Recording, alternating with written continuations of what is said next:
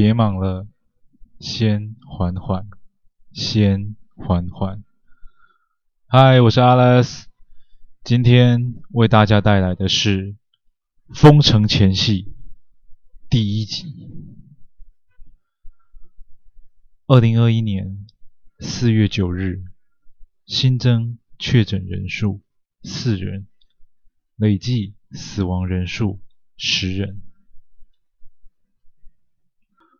那张原先恣意放肆青春的脸庞，如今却是沉沉无语。此时还是早晨，但没有晴空万里。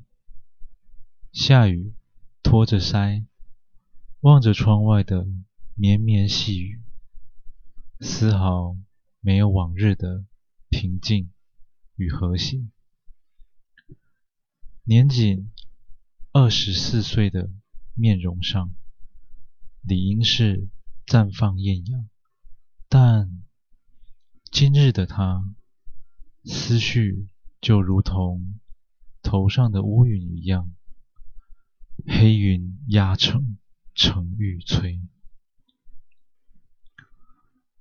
不过几个小时的返家回程，他已然。心力交瘁，终于，他回到了自己的城市，回到了自己的家。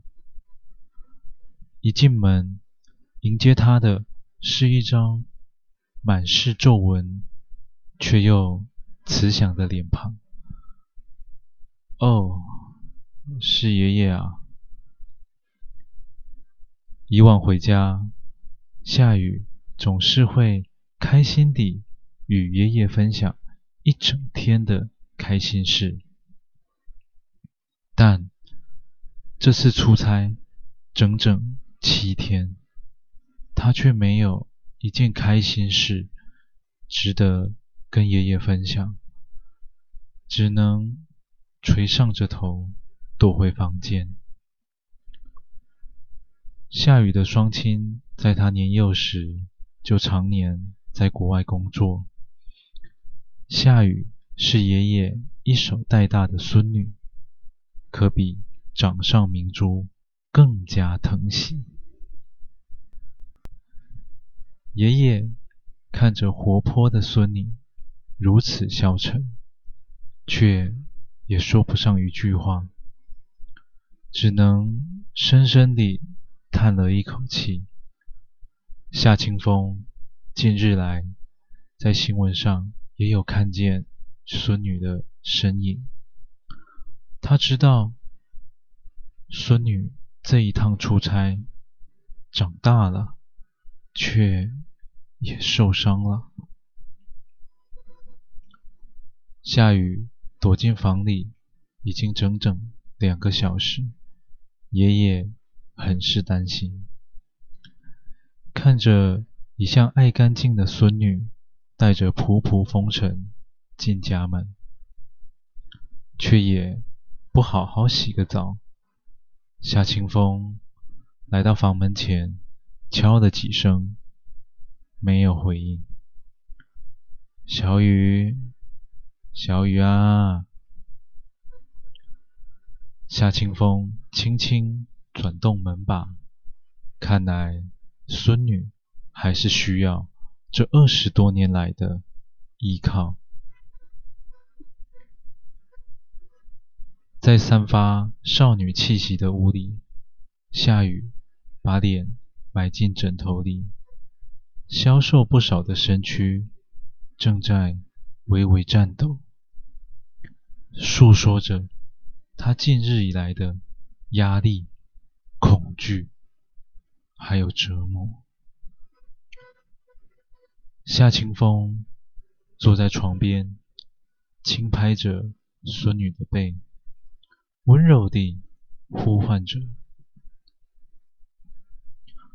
我的乖孙女啊，没事了，没事了，爷爷在这儿。”夏雨缓缓。把头挪到爷爷的大腿上，像是小时候在外面受的委屈一样，只有爷爷是他唯一的依靠。他哽咽地说着：“爷爷，那里好可怕，真的好可怕，死了，死了好多人，好多人。”夏清风抬头止住眼眶里的热泪，他也曾经历过生离死别，自己也是半只脚踏进棺材的人，却还是看不破这万丈红尘中的生死无常。他知道，孙女看见的。是人间炼狱，是由数十条人命堆叠出来的悲剧。孩子啊，记住了，别去看人们要你看的，要去看真相。夏雨，他是一名记者，此次出差正式赶赴。太阳号火车脱轨事故现场，此事故一共造成四十七人死亡，两百四十七人轻重伤。本以为灾难已过，想不到福无双至，祸不单行。这一场风暴，无人能置身事外，每一个人。都必须面对。